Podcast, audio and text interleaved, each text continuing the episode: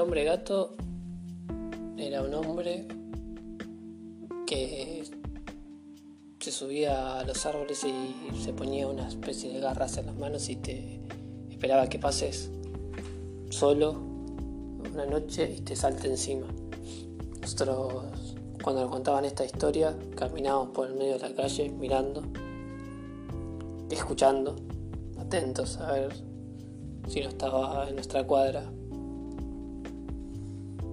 El petizo orejudo era un tipo que mataba nenes.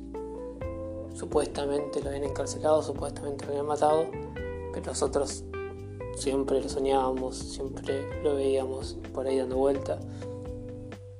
Josefina era una señora de patas largas que te robaba si no dormías la siesta. Esa es la autoría de mi mamá. el pata corta era un marginal que literalmente le faltaba una pata, que vivía en nuestro barrio y a nosotros nos asustaban. Supuestamente también nos robaba. Eh, esos fueron los así recuerdo, los primeros, las primeras grandes historias, los primeros grandes temores, los primeros grandes autores que escuché también. Eh, historias que se van retroalimentando y se van agregando detalles, como todos los grandes mitos. Yo no sé si el hombre gato, además de San Pedro, existió realmente o no. Eh,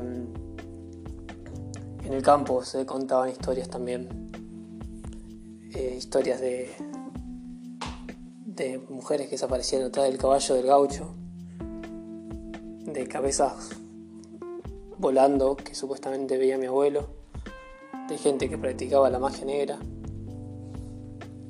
de gente que tenía que que cumplir ciertas metas e ir a pelear con un tigre para, para poder hacerse maestro en magia negra. Y así todas las historias que, que fuimos escuchando y que hoy las, las recuerdo con temor pero con cariño también. Eh, ¿por, qué, ¿Por qué contamos historias? ¿Por qué escribimos historias? ¿Por qué leemos historias que nos producen, no siempre son las mejores sensaciones. A mí particularmente las que me gustan son las que no me producen tan buenas sensaciones, que me golpean de alguna forma. Eh, y también lo relato también es fantástico. Eh, digo mucho, ¿eh? ¿No? Bueno, te tendrán que acostumbrar porque yo hablo así, no soy muy bueno. No importa porque no es la idea acá. Solamente quiero como transmitirle algunas cosas que creo que puede, puede ser un lindo, un lindo canal, un lindo espacio. Las buenas historias son esas que, que te quitan aliento, me parece.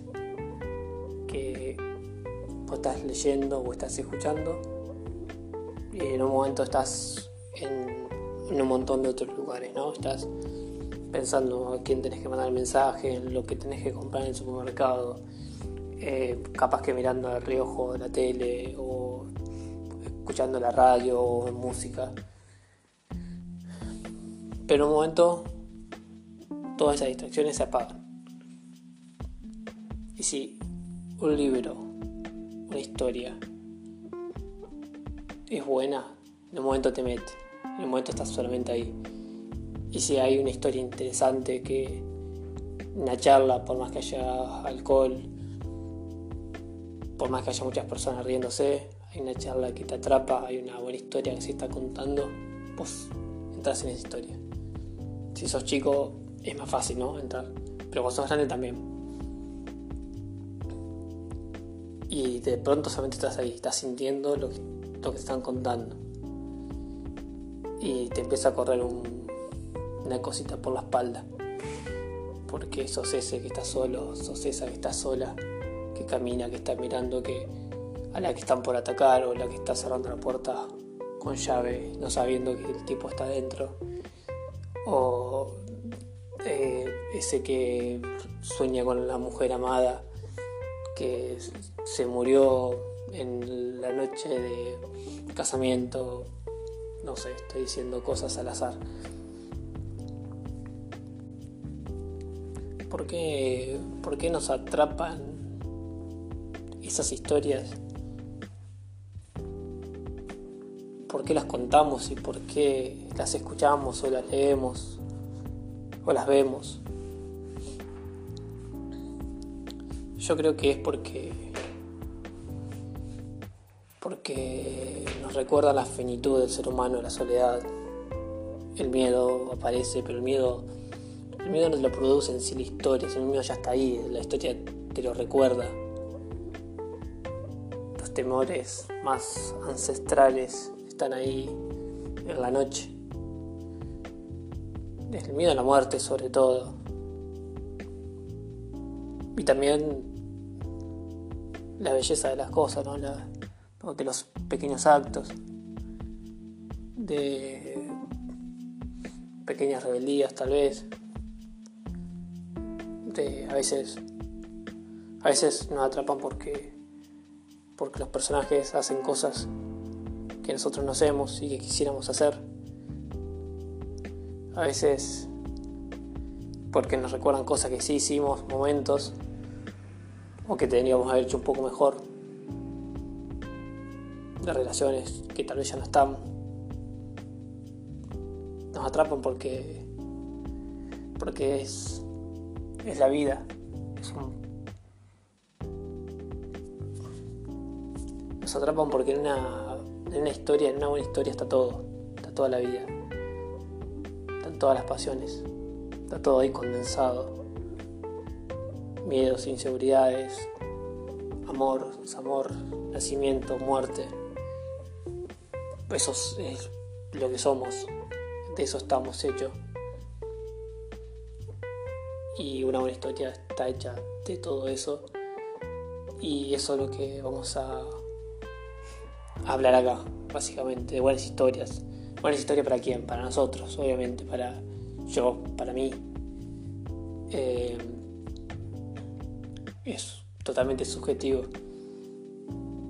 Eh, voy a hablar de los autores que me gustan, conocidos y desconocidos, de las historias que me gustan, ya sea la historia que contaba mi tío, borracho una noche en el campo hace 20 años, como la que leí la semana pasada, que ganó 10 premios, Clarín. No importa, lo importante es que sea buena, que me, haya generado eso, que me haya aislado del mundo, que me haya sacado y me haya pegado una vuelta. Así que esa es la idea, que es nuestro, nuestro primer capítulo. Las historias primarias son las que escuchamos de la boca de nuestros papás. Tal vez esas son las mejores historias.